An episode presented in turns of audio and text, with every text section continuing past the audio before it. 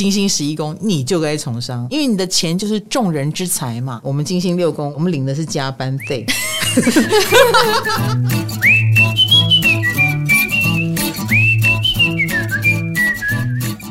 嗨，大家好，我是唐翔，欢迎来到唐阳鸡酒屋。我们今天又要开始我们的新的宫位系列十一宫啊，我好舍不得哦，宫位系列快讲完了。哇，要讲什么呢？之后，如果大家不反对，我从头再讲一次好了。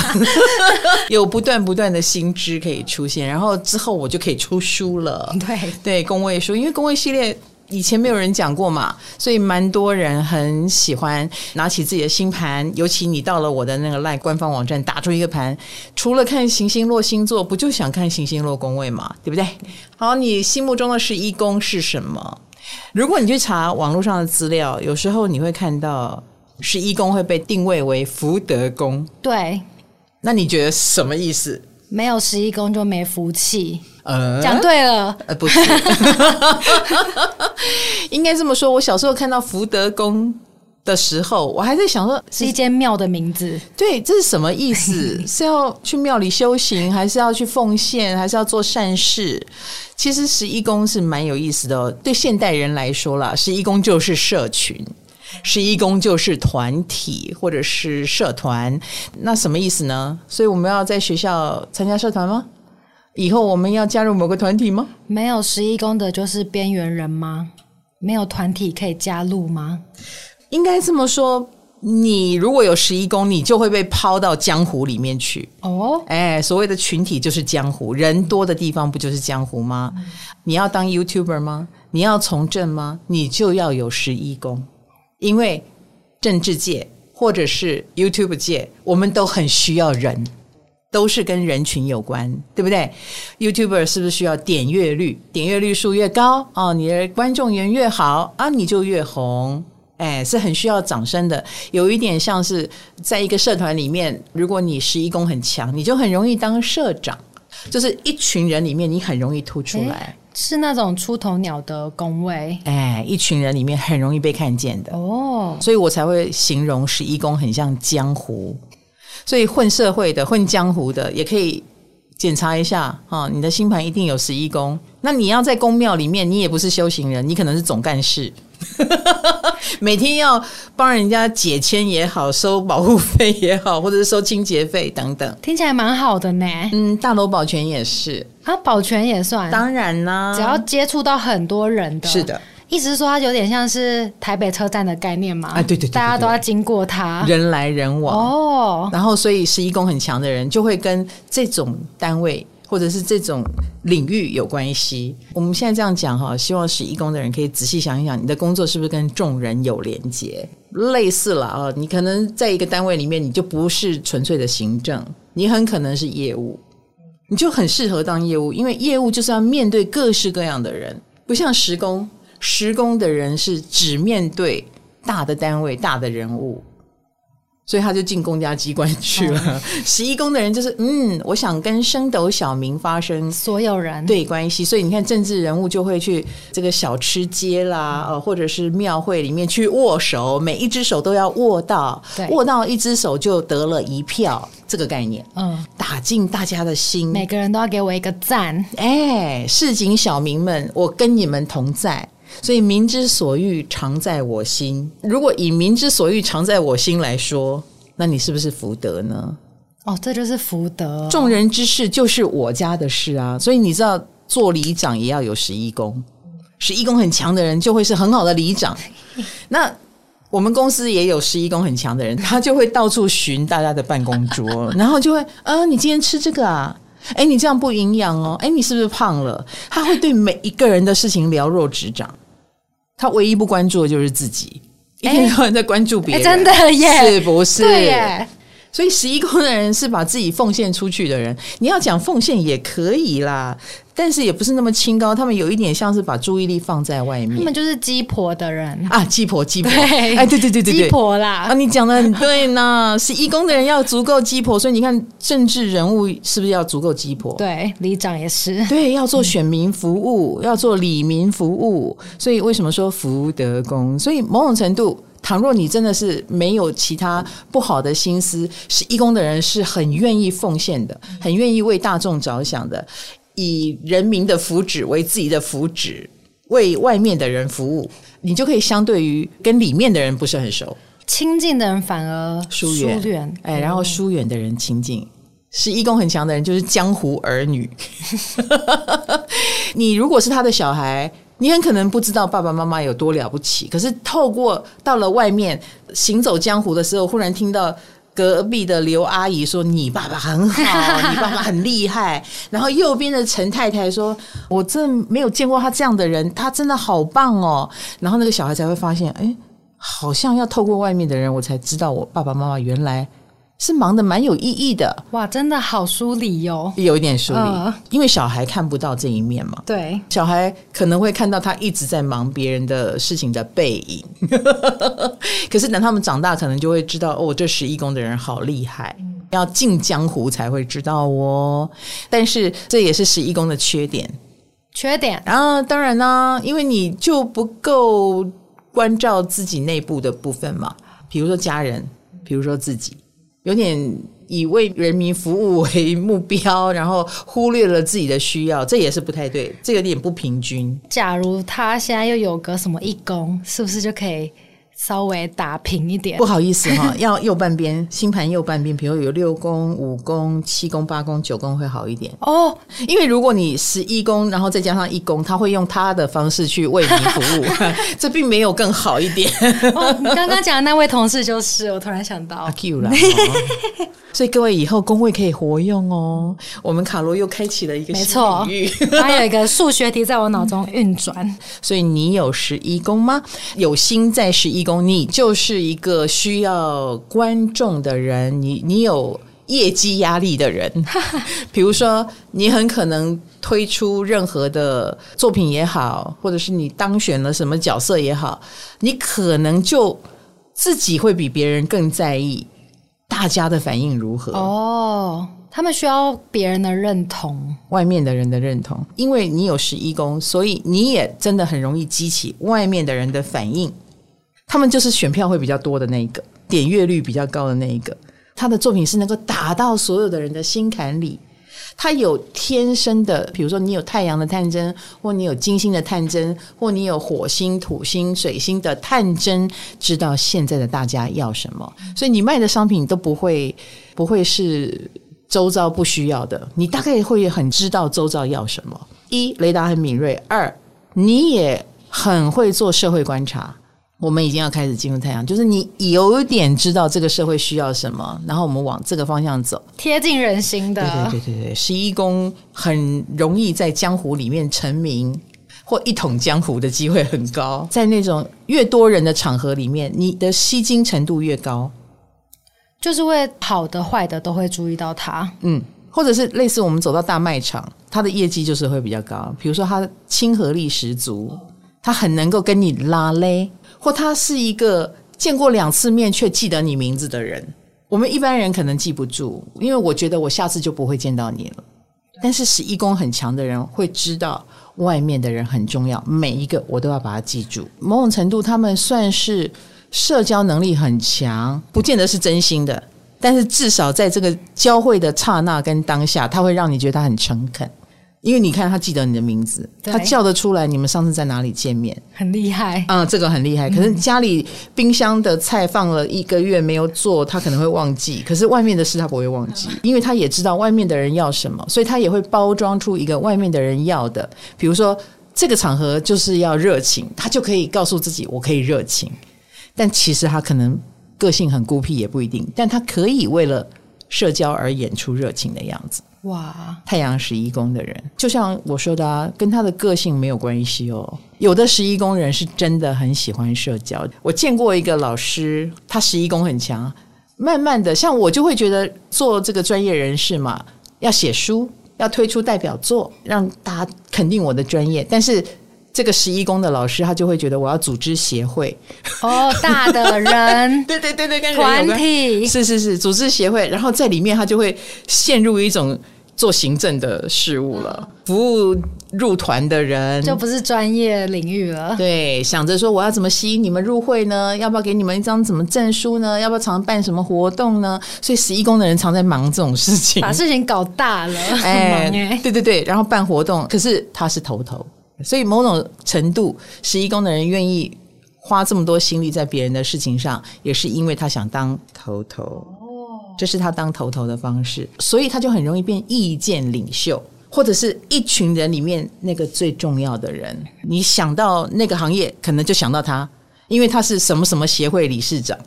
演艺圈最红的明星可能是哪些？可是演艺工会的理事长，哎，也很重要。虽然他可能演艺事业不是很有名，但是他十一宫很强。他做了这个理事长，你什么都要看他脸色三分。哇，他也可以出来一统江湖。来来来，你们只要成为会员，我就会给你们什么服务。比如说，你们几岁之后就有敬老金哦，每年都有一个什么协会办的活动哦，我们有一个什么证从我们这边颁发哦。所以十一宫。有他的江湖生存之道，这样感觉他们蛮会进行一些社会运动的。对，他们有社会影响力，他就会有所谓的政商关系就来了。他们也会因为他们所做的那个协会很有分量，而变成名人，然后就会晋升为重要的人物。成为重要的人物，是因为他们背后有这个声量，背后有这个群体在支撑，然后他就能够做很多事。如果你不是从政，你也不是什么做这种社群活动的人，就像我们刚刚讲的那一位朋友，嗯、他只是一个办公室的人，对。可是因为他在演艺圈，哇，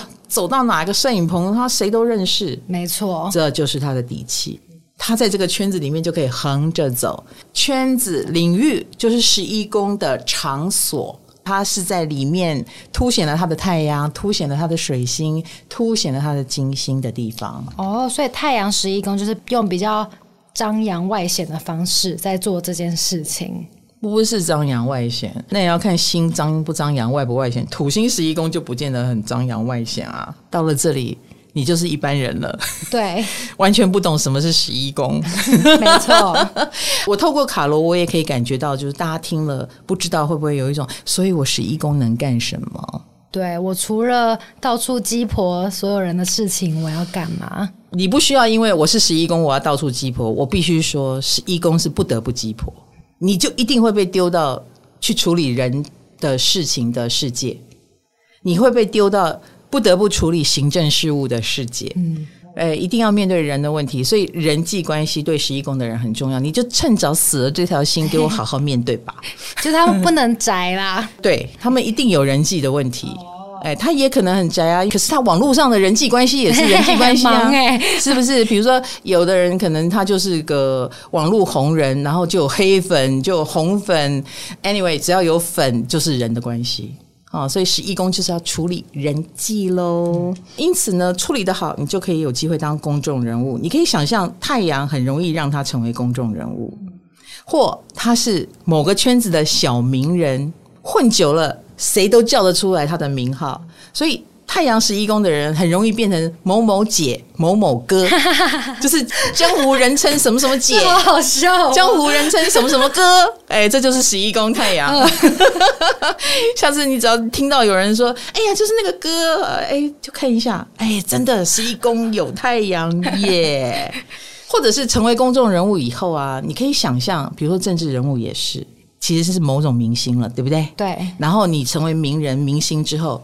你知道十一宫跟五宫是相对的，所以他们都会很有名，领袖魅力吗？就很容易私事也被报道，家务事也会被大家知道，就好像李长伯家门户洞开，大家都会跑到李长伯家去问说：“啊，你儿子什么时候娶？”好像连他的儿子女儿都是大家的儿子女儿，这个也是一种所谓的跟公众连接的部分。那你也很容易成为大众的投射，大家如果觉得你家不正常，可能就来黑你了。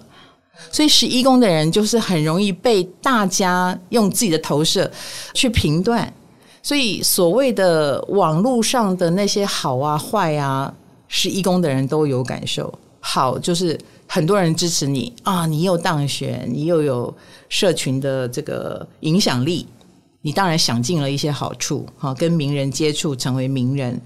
可是当黑粉来攻击你，哎，你也要有那种心脏去承受，因为有好就有坏，然后所有的好坏都是放大的，都是一群一群的，所以他的成功或失败都取决于人群，对社会。就像你说的，你能不能操控这个舆论，把它操控成，比如说都是看到我好的一面，或我讲着你们会认同的话，你们就会对我有好感，而不是呃完全的做自己。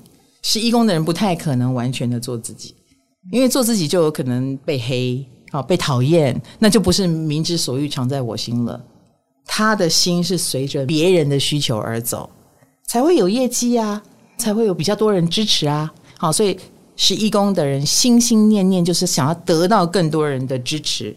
十一工人如果写一个剧本、拍一个戏，他一定是要大家看了开心，大家看了喜欢，而不是我要拍一个我想拍的艺术片，没有人看也没关系。不是这种，他不是这一种，但他也不见得就是我要走很俗气 popular，不是，而是哎，也许这个当代很需要有人挑起这个话题，他也有一种社会责任感，他很关注社会，他能够知道现在的社会需要什么，好，我就给你什么。所以他是能够挑起话题的人。你知道玛丽莲梦露也是十一宫人哦。当他发现他成为一个性感尤物，大家会很喜欢的时候，他就让自己成为那个 icon 跟符号。他可以做到别人做不到的性感，大家就爱他。可是私底下的他其实非常好学，非常聪明，很有头脑，绝对不是傻白甜。私底下的玛丽莲梦露，可是他因为知道你们喜欢性感偶像，我愿意演那个性感偶像给你看，这也是一种民之所欲，常在我心。所以十一宫人有时候表象跟私底下，私底下你可能发发现他很正常，像个变色龙一样嘛。他知道你喜欢什么，你想看什么，他就变成什么。他会变一个你想看的样子给你看，可是私底下他可能是完全另外一个人哦。或也许不是他所谓的荧幕形象或公众形象那个样子不一样。太阳很容易成为 KOL 哦，也等于是好像成立一个党派一样，成立一个派别。像我的唐启阳占星帮，你知道那个帮就是很十一宫的东西，帮派哎，有点帮派的味道。所以唐老师有十一宫吗？你猜猜看，大家猜，下次告诉你们。对，我有一颗星在十一宫，而且是很大的一颗星 哦，不是太阳。嘿，光这一颗星就让我忍不住把我的粉丝页取名成为“帮”，我就是要一群人来我这里爱占星，所以我就把它想成“帮”一群人的概念，然后我就写了“唐綺阳占星帮”。所以你知道十一宫就是这种概念，我帮你，你帮我。然后很喜欢东看西看，你知道十一宫很强的，比如说像太阳，看书看的也很杂，就好像看人看的很杂一样，会到处乱逛。我所谓到处乱逛，就是他在收集情报，然后那个情报是很分散的，然后最后十一宫的人再去把它做统合，然后他的观察通常也很犀利。太阳在七宫就会比较 focus 在合作这件事，所以对方能够牵动他的神经，他面对的是某一个人。他就很关心那个人的事，可是十一宫是一群人的事，所以跟这个社会相关的所有事情他都关心。所以十一宫就会关心到环保议题啦、气候暖化议题啦，就是地球人该怎么办啦。十一宫的人有时候讲起话来就很恢宏，他关心的事情很大，他关心的不是自己家，不是自己的收入，他关心的是社会的福祉。既然他那么关注社会，所以他有一种博爱的特质。这个博爱跟民众基础，也是让十一宫的人能跨越阶级的利器。所以我就可以理解为什么那个十一宫的老师，他很想成为一群老师的头头，那他就是头头了，他就是某种程度的第一名。他觉得他组织的这个协会，他就是里面的王。我想当王的方式就是我比你准，我想用专业来跟人家拼。可是十一宫的人可以因为他成为某一种共主而成为那个比较厉害的人，这也是他用来跨越阶级的方式。因为如果你想跟我们这一群人沟通，好像要先跟这个头头沟通嘛。对，他因此就拥有了权力，这就是很像政治，他是用政治力而上位的。那你看政治人物是不是就要有个选民服务的空间？然后谁来投诉，他都要接待、亲切的聆听，以及为民喉舌。太阳十一宫的人就是不厌其烦的人，是一个可以一直接电话的人。没错，对，十一宫的人好厉害哦，尤其现在人已经不太讲电话了，但是十一宫的人是他喜欢讲电话，他觉得电话反而比较快。没错，很喜欢沟通，对对对，电话沟通。他不是喜欢，他是必须，然后他想要快一点把它搞定。嗯，所以太阳十一宫的人是不怕讲电话，嗯，跟讲，嘿，公料的耍啊，我也可以把我的意见直接的告诉你，讲话很直，嗯，哎，我觉得十一宫的人讲话是直的。如果他是想跟你沟通事情，某种程度十一宫的人也有一种能力，就是他想藏起来就可以藏起来，他想现身就可以现身。他是那一群人的领袖，你就会知道他的重要性。可是如果他想隐身在一群人里面，也可以。他就是操控自如。是的，是的。所以某种程度，是，义工人也有一点社恐、社交恐惧症。对，社恐型的他就会，他也不是住到山里，他是很喜欢观察社会，但是他又希望你不要注意到他。好水平哦。对，有有有有有有有这个意思，有这个意思。所以有时义工的人，你某种程度就是个怪咖。你真的一定是个怪咖，你一定有一套逻辑，别人听不懂，不那么正常人。好哦，那以宏大的正向能量来说，我觉得所有十一宫太阳十一宫人心目中都有一个希望这个社会会更好的心愿，即便你的工作不是名人或者是这些江湖重要人士，你依然是比别人热心的，你依然是会把别人的。需求放在心上的，所以只要去外面混一圈，太阳十一宫，你就会发现他好忙哦。别人跟他讲说：“哎，我有这个烦恼。”然后十一宫人就会放在心上，过两天可能就不得不帮你处理或解决，或者是一定会回应你，好像这样可以得到选票一样。可是 他并不需要选票啊，没错，他想做，只是想做。对，那你会喜欢这么热心的人吗？有时候。的确有人这样帮忙蛮好的呢。嗯，如果那个忙又是很需要沟通讲电话的，那那个十一宫的去帮你沟通很好哎，他们很愿意带你发言。对啊，我家族就有一个十一宫，我们所有的意见都会统合到他身上。比如说，我想跟我爸爸妈妈说什么，我会。透过他去传话，透过这个十一宫，我会跟十一宫讲话抱怨，好像他在为我做选民服务一样。我就说，哎、欸，他很烦呀。他说，好，没关系，我帮你跟他说，你放心，我会搞定他。他就是民意代表，帮我澄清，把他当里长伯，对对对。然后他就去那边沟通，然后他也会在下次跟我交谈的时候，就把。爸爸妈妈的意见也告诉我，哎，你放心啦，他怎样怎样讲，哦，我就说，哦，原来如此，OK OK，那我可以接受，真是不厌其烦。我跟你讲，家里只要有一个这样的十一工人，你真的什么事都会透过他，哦，全家的意见都会统合到他身上，所以他也很忙。我们全家最忙的就是这个十一工人。为什么我不直接跟我爸妈讲？为什么透过他讲？因为他们真的热心。公益，别人的事就是我的事。然后他自己有意见，他反而不会讲，他会忍耐，或者是借由我们的角色去。传递他想讲的，比如说爸爸，你不要那么凶。大姐说你们很凶，其实他也觉得很凶，这样知道吗？嗯、这个例子举得不好，我我爸妈不凶，他们的缺点不是凶，谢谢。没没有解释到，真的真的吗？啊、还是有缺点啊？而且十一工人就是小时候打工就是那一种，比如说在饮料店打工啊啊，然后在小吃店打工啊，就是每天就是要应付人。所以十一宫人是从小就在社交的场所长大的，当然你就可以慢慢的培养出你的社交能力，跟你对社会的感知能力。那因为太阳嘛，太阳就是这是一个你的核心价值跟你会发光发热的地方，所以太阳十一宫的人，你也不可避免的哈，会有这种想要在一群人里面当头头的概念。比如说有十一宫很强的导演。导到后来，他就很很愿意接评审的工作，因为评审就是让他突出于所有导演之上。就是我说的，不是比作品，而是比重要性。在这一群人里面的政商关系，好像我更有这个政商关系，所以我就可以当评审。然后当久了，这一群人就要哎知道我有身份哦，啊，我的意见是可以主导这个圈子的某一种走向哦，所以他就慢慢的变成好像肩负了。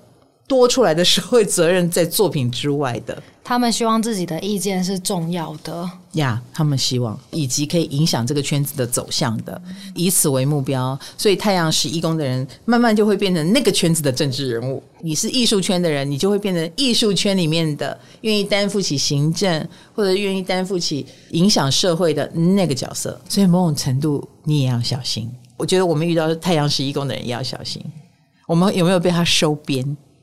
哦，我们会不会被它影响跟推动？哦，牵着我们的鼻子。是，其实某种程度他是试图控制我们，不要控制我们。这是我说的要小心的地方。嗯、接下来第二颗星，那就是土星在十一宫的人，不是我。好，土星。当然，它是一个比较会限制啦、辛苦的心，对不对？压力来到了十一宫，你觉得会如何？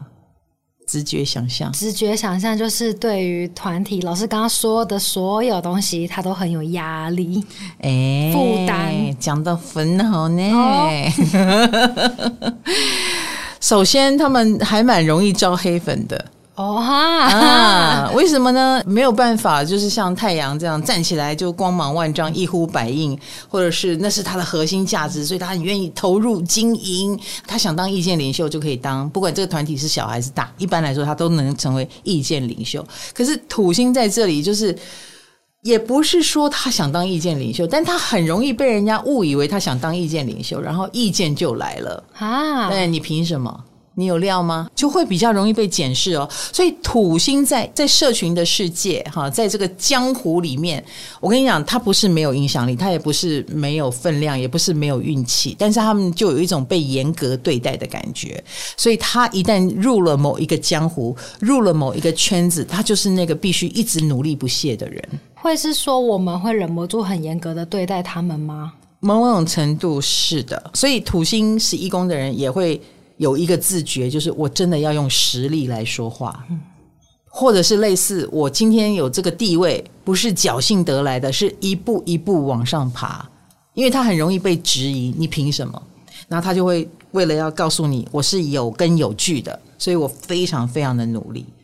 那这一些人呢，开始很可能就是蛮边缘，可是他绝对是政治圈也好，某某圈的公务员、常青树。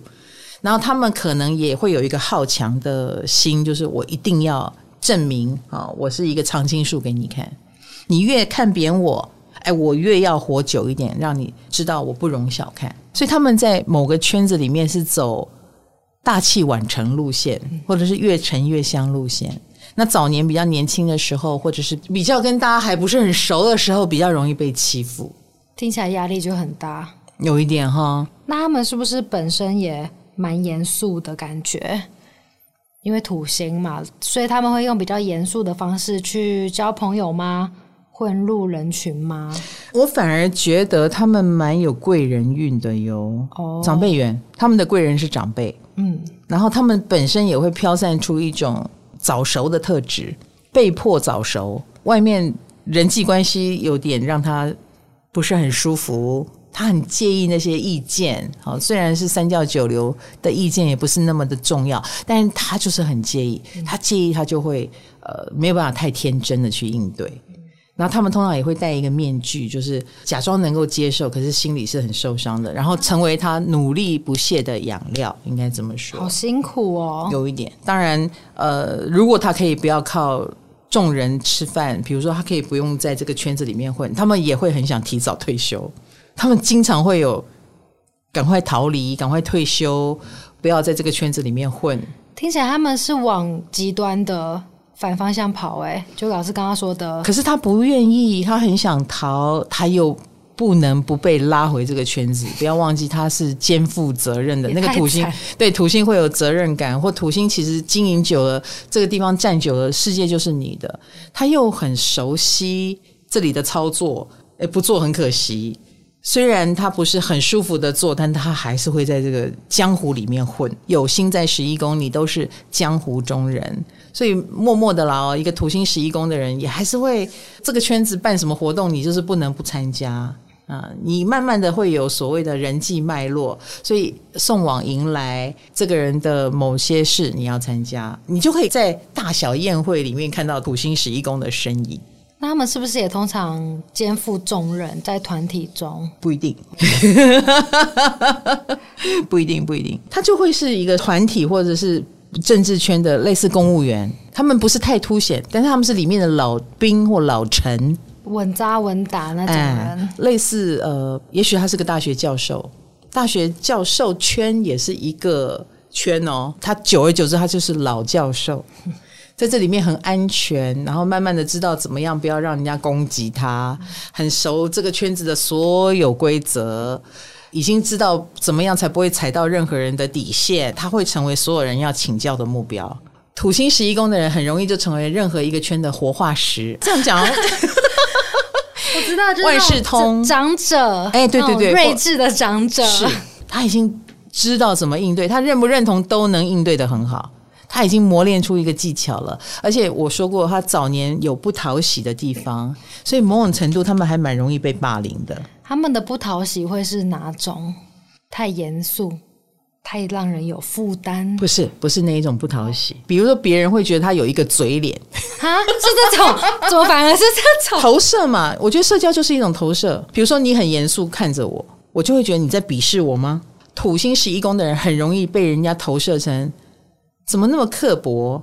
怎么看起来你讨厌我？是不是啊？你在挑衅我吗？土星十一宫也许有这个意思，或也许没这个意思。但一旦被认定，因为你知道十一宫的人都很有群众的影响力，所以一旦他让一群人觉得他有这个意思，这一群人就会去攻击他，难翻身啊！对，一群人都会觉得你才是欺负人的人，你在压榨别人，你好像很难相处。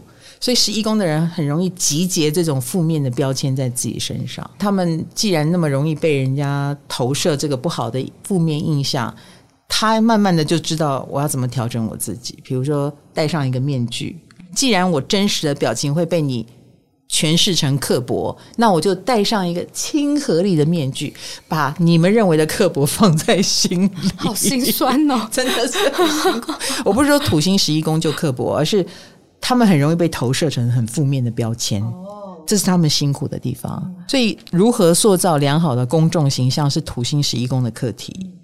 那土星十一宫的人也会后来会很擅长包装，比如他是混贵妇圈的，他其实很讨厌那个圈的那些人，他觉得那些人才假呢。但他可以好好的跟他们相处。他虽然每一次都很痛苦，还是会每一次跟他们好好聚会。哦、他们好世故哦，因为他必须啊。土星十一宫的人就是，就算不想混那个圈，他也必须混那个圈。那他就得混好他，他就得跟这些人好好相处。所以土星十一宫的人是很痛苦的，有一种我得跟我讨厌的人相处，还要相处。他们好矛盾哦，有一点。然后那个圈的逻辑对他也不友善。但他又被放在里面了，好吧，我认了。某种程度，有些人用专业来以德服众，有的人就会在里面学会怎么保护自己的一套模式，然后用这套模式把自己包装起来，不要让你们伤害到我。倘若他是混教育圈，他很可能是某一项教育政策的提倡者，然后会被历史记录下来。因为他们对公众事务有感觉，如果他是演艺圈，他就会是一个演艺圈的常青树，然后被大家记录下来。嗯、呃，某种类型的节目，那就是他啊，主持人是他啊这一类的。所以他们是要等风头都过了，大家回头望才会发现，嗯、哦，你是个好人，你是个福马，你有重要性，然后你有一个地位在那边。但是对土星十一宫的人来说，他做这个角色其实是辛苦的，应该这么说。还有，我们刚刚讲十一宫是有跨越阶级的机会嘛，对不对？跨越阶级是因为你有民意基础，可是土星十一宫不是，他跨越阶级的基础是来自于长辈，比如说有长辈长官提拔他去成为那个民意代表，是被指定的，是空降部队的，难怪会被讨厌。是他有这个好运，所以他被讨厌了。反过来说，木星就不是，哎，这样知道我意思？知道。哎，木星是真正有民意基础的，然后它反而会让上面的人很忌惮三分。你是想要来功高震主吗？好，我们下一集再来谈木星。好。可是土星就是它是上面指派的，所以它才会要抵挡下面很多人的意见，压力更大。你想想看，作为一个空降部队，幸不幸运？算算幸运啦，对不对？就被提拔了。你看他要对上面的人负责，可是相对的他要抵御下面的人的批评眼光。就是我说的，你凭什么？对，嗯，你要拿出更多的证据或者是能力来服我们。土十一的人在某一个圈子里面的那个位置，他是做得很辛苦的，如坐针毡的。所以要等到做得够久了，他才会慢慢的放松。因为他慢慢也有自己的成绩，也有自己的政绩，也真的很用力的投入，而且透过每一次的行动，的确发挥了他的影响力，他才能够放松，才觉得这个世界开始比较友善的对待他。他真的要等老了，嗯，才能放松。然后某种程度，土星也要。构筑一个属于自己的堡垒，应该这么说。所以为什么你你懂吗？土星十一宫的人很想退休，就很累啊。如果假设演艺圈，好，这个人是土星十一宫，他就很可能会啊，我生病了，我退休。呃，我嫁人了，我退休。类似女明星，如果各种借口，哎，如果她很早退休，你去看她是不是土十一？而且她应该是蛮有地位哦，然后忽然退休。那老师，我看到一个比较负面的嗯说法是说，土星十一宫的人会比较偏向目的性的交友，就会交那种。对他的社会地位有影响力的，你这个话要分两头说。一个就是，其实他们很容易被有地位的人注意到。我刚刚讲他是不是会被提拔上来？对，嗯，因为他看起来很可靠。而且土十一的人为什么会被看起来很可靠？因为他综合能力是强的。综合能力，嗯，也许他长得好看，然后有大将之风，然后会两种外语，然后又有这个行政能力，看起来又很谦虚的样子，让长辈觉得栽培你，你不会反噬我，你不会不听话，你很受教，然后你能力又够强，某种程度他吸引别人来找他。土星十一宫，可是反过来来说。土星十一宫，既然在一群人里面那么有压力，他当然要跟值得交往的人交往啊，就不要浪费社交能量。就是啊，嗯、对不对？我要被批评，那也要值得被批评的好事，我才愿意去参与。所以久而久之，他们的聚会都很精英。天哪，对不对？然后我看到有一个说法，就是土星十一宫的人的聚会不会做没有用的事情。不会像我们就出去喝酒聊天快乐，他要跟厉害的人聊天。难怪我没有土星十一宫的朋友。你如果常被土星十一宫的人找，就代表你在他眼中就是厉害的人。所以我们要回过头来，哎，土星十一宫来跟我做朋友喽。嗯，我好厉害哦，要觉得感恩。嗯，对对对，不然他没事不会看得起你。因为他也很害怕啊，也有社交恐惧症啊。我脑袋中突然有画面，就是一群精英的聚会。途径十一工的人辛苦了，加油哦！加油！某种程度黑粉也是粉。好，嗨，你也想做 podcast 吗？快上 First Story，让你的节目轻松上架，无痛做 podcast。好，再来就是我们今天的最后一颗星哦，因为今天我们要讲十一宫的大概念嘛，嗯，所以难免花了一点时间，所以今天就三颗星。那第三颗就是金星啦。我们常说金星所在，就是你最有价值感的地方，然后也是最享受到一些好处或光环的地方。好处，对。人群给他好处，是的，所以他们就是有观众缘，天生有，大家爱他。比如说，他如果是一个 sales，不知道为什么你一眼望去你就想找他买，是因为他比较亲切吗？呀，也许，但也许他不亲切，你还是会默默的往他身上靠近。哎，金星就是很容易得到所谓的众人的好处，好特别哦。然后金星十一宫也会喜欢人多的地方。在我们很古代、很古代，所谓有 pub 的时代，我个人觉得金星十一宫的人就是很喜欢混那里，混夜店、混 pub。哦，在人群中这样子跳舞啊、聊天这种。是。然后你知道我前两天我有去拍戏，唐老师去客串了演一天戏，然后就进了所谓的剧组。剧组里面就是三教九流嘛，对不对？有工作人员，有导演，有化妆师，有什么师，然后化妆间就乱哄哄的哈。金星十一宫的人就很喜欢在这里面。哇，会有点不自在耶，就觉得好多陌生人要这样大家应酬。嘿嘿嘿，嗯，可是他们金星十一宫的人在这里面就是会如鱼得水。他也通常会得到比较好的待遇，比如说大家都没有位置坐，他有位置坐。为什么？一定是他是里面比较高追的、有人缘的，或者是他会是里面比较好的职务。他的工作是可以吹到冷气的，别人要晒太阳，他要可以吹到冷气。他们总是在里面会比较有好的待遇，也会在里面如鱼得水。所以你们很适合混人多的地方，你不用怕你在人多的地方受到虐待，嗯他是会受到好的待遇的。金星我们也说跟感情有关嘛，所以金星十一宫的人的感情都是出乎大家意料的。比如说，哎，年纪比他大很多，年纪比他小很多，为什么啊？就是十一宫嘛，十一宫是三教九流，你不能预期他遇到了谁，他通常也会对逻辑之外的人感兴趣。比如说，他一根神经忽然断掉，觉得这个人好可爱的那个人交往，哎，那至于原因，只有金星十一宫的人知道。那他们会很容易被喜欢吗？哦，蛮容易的，他们就会是一群人里面那个人缘最好的哦。但是你喜欢他，他通常是先对你没有感觉，一定要他自己的神经被打到才算数。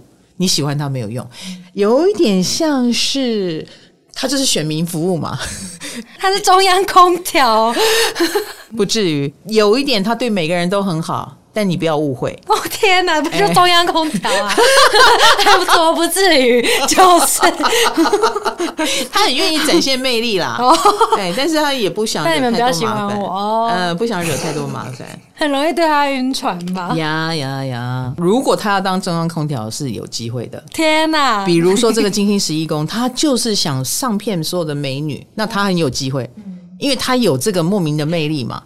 而且那个魅力有时候跟他什么帅不帅、美不美没有什么关系，就是有一批新认识的人，他就是那一群人里面，别人会觉得他很可爱的人。比如说他很会讲故事，他很会逗谁笑。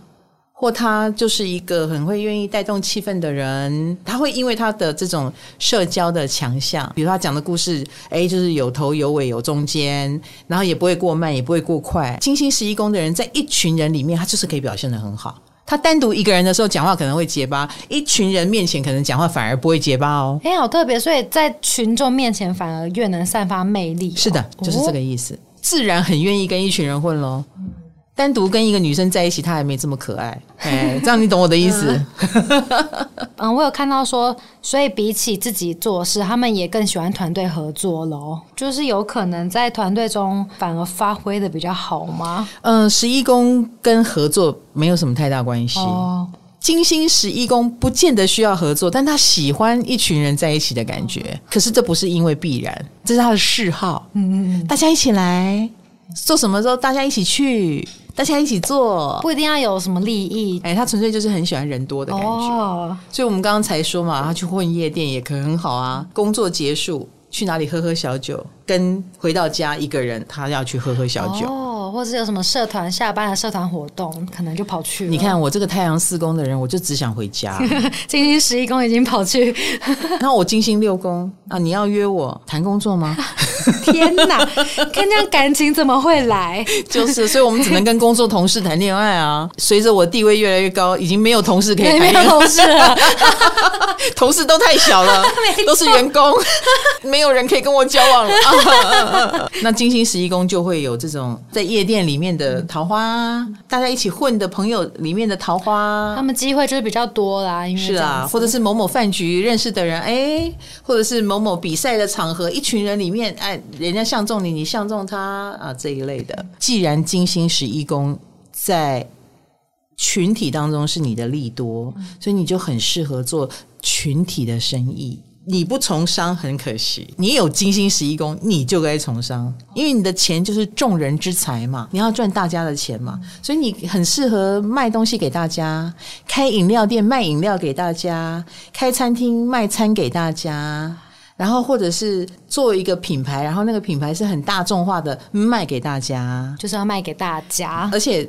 主诉求一定是大众都用得到。然后你就可以做这种电商啦，开连锁店啦，这个品牌是可以连锁复制啦，让人越多越好啦，所以他们就很容易赚到众人之财。所以类似行政事务跟看业绩的工作，我会建议金星十一宫的人去做领业绩奖金的工作，他们通常会领到比较多。有机会，有机会。对，因为像我和你，我们金星六宫，我们就不是领这种薪水，我们领的是加班费，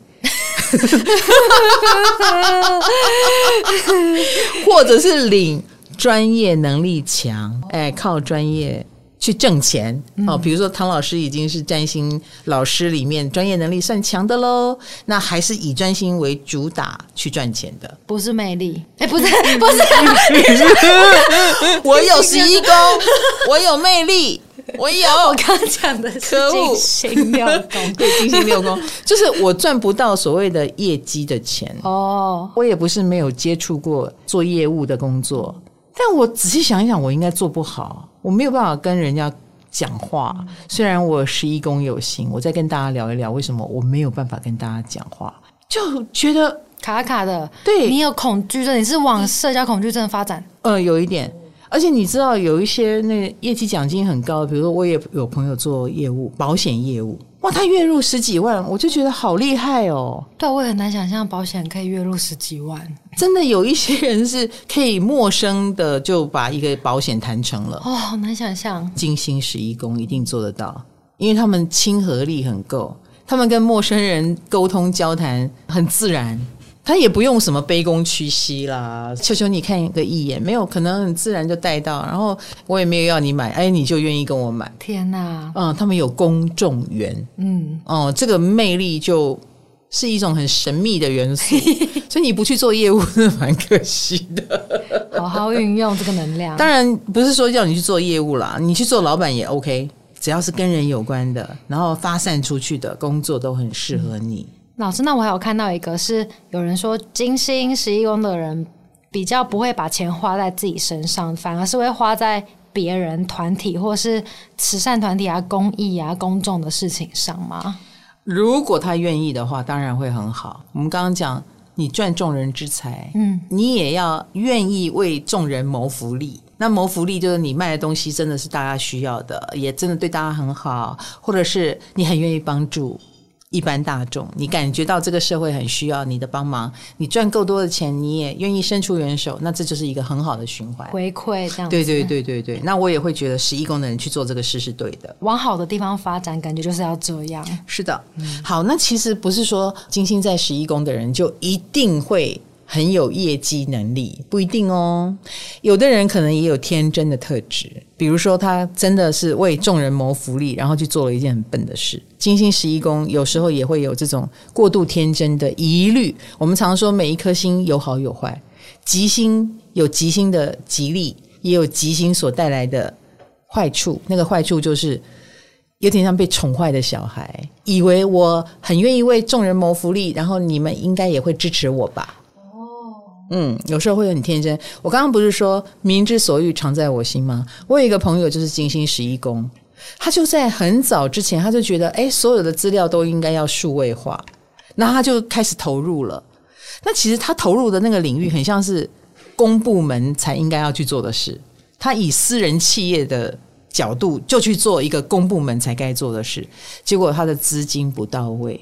他就破产了，就完全搞错方向的。对，他应该是把自己放在一个，如果公部门愿意出这笔资金，我就帮你做事的角度。嗯。那我举这个例子，就是他有这个服务公众的心，但是他有过度天真的嫌疑，以至于就最后就撑不下去了。心有余力不足。对，他的计划其实是一个需要十年的时间，把所有的档案变成数位化之类的，他却以一个民间，然后自己去做这个事。啊！我那时候听的时候，我就有一点觉得不太妙。